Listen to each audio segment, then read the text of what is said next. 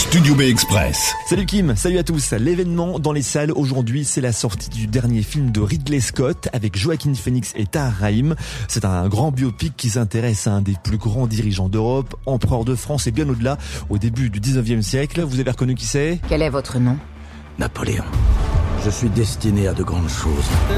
Mais ceux au pouvoir ne me voient que comme un guerrier. Et comme il voulait être plus qu'un guerrier, il a fait un coup d'État pour prendre le pouvoir. Le film montre son accession au pouvoir et le rôle très important de sa femme Joséphine. Tu crois être un grand homme, mais tu n'es qu'une toute petite brute. Et tu n'es rien si je ne suis pas avec toi.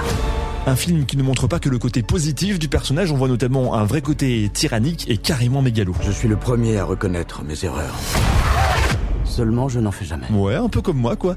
Au-delà du film historique, c'est bien sûr un film qui plaira à ceux qui aiment les batailles épiques. Ridley Scott, qui retrouve Joaquin Phoenix, qu'il avait dirigé sur le film Gladiator, est connu pour livrer des, des formidables scènes de bataille. Sur Napoléon, il lui est arrivé de tourner des séquences de bataille sur plusieurs centaines d'hectares à filmer avec jusqu'à 11 caméras à la fois, là où sur un tournage normal, normalement, il n'y a pas plus de 2 ou 3 caméras maximum.